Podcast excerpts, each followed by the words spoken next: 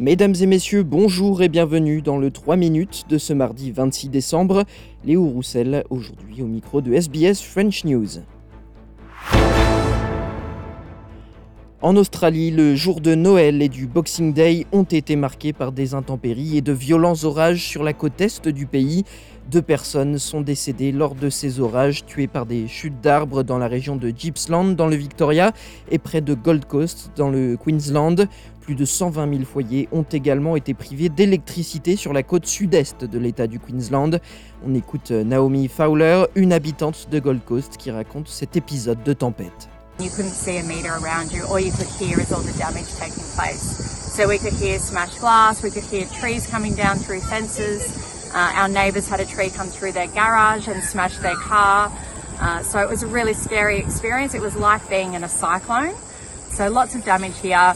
It hasn't been fun, but the community spirit's high and we're all helping each other clean up.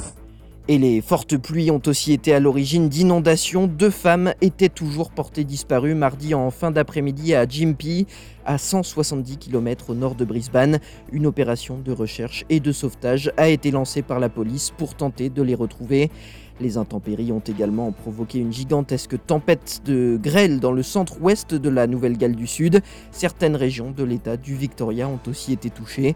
Les orages violents et les fortes pluies devraient continuer à frapper la côte est jusqu'à mardi soir au moins. Des alertes restent en vigueur pour une grande partie des côtes de la Nouvelle-Galles du Sud, du Victoria et du Queensland.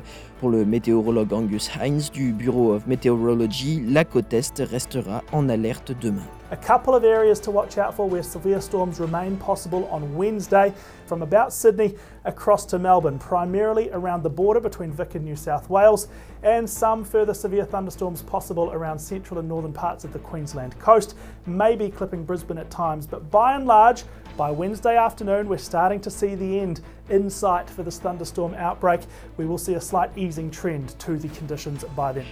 Et puis c'est sous cette menace d'intempéries et d'orage qu'a été donné le départ de la 78e édition de la Sydney Hobart ce mardi.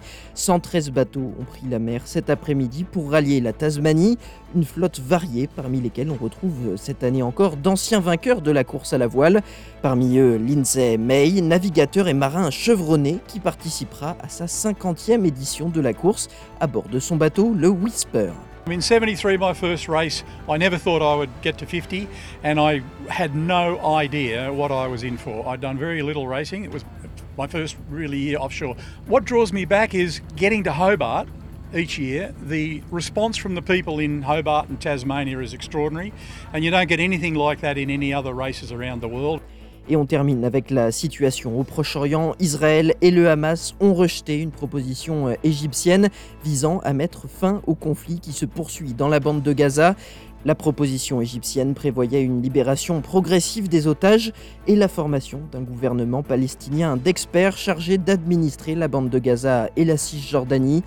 Le Premier ministre israélien Benjamin Netanyahou s'est rendu ce lundi dans la bande de Gaza. À son retour en Israël, il a déclaré aux membres de son parti, le Likoud, qu'il était déterminé à poursuivre et à même intensifier l'offensive israélienne à Gaza dans les prochains jours. Voilà, messieurs, dames, pour l'essentiel de l'actualité de ce mardi 26 décembre. Je vous souhaite de passer une excellente soirée. Je vous retrouve demain pour un nouveau bulletin du 3 minutes sur SBS French News.